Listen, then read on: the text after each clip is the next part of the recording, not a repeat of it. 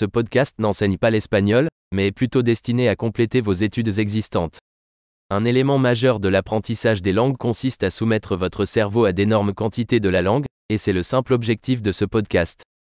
Vous entendrez une phrase en français puis la même idée exprimée en espagnol. Répétez-le à haute voix du mieux que vous le pouvez. Essayons. J'adore l'espagnol. Me encanta el español. Super. Comme vous le savez peut-être déjà, nous utilisons une technologie moderne de synthèse vocale pour générer l'audio.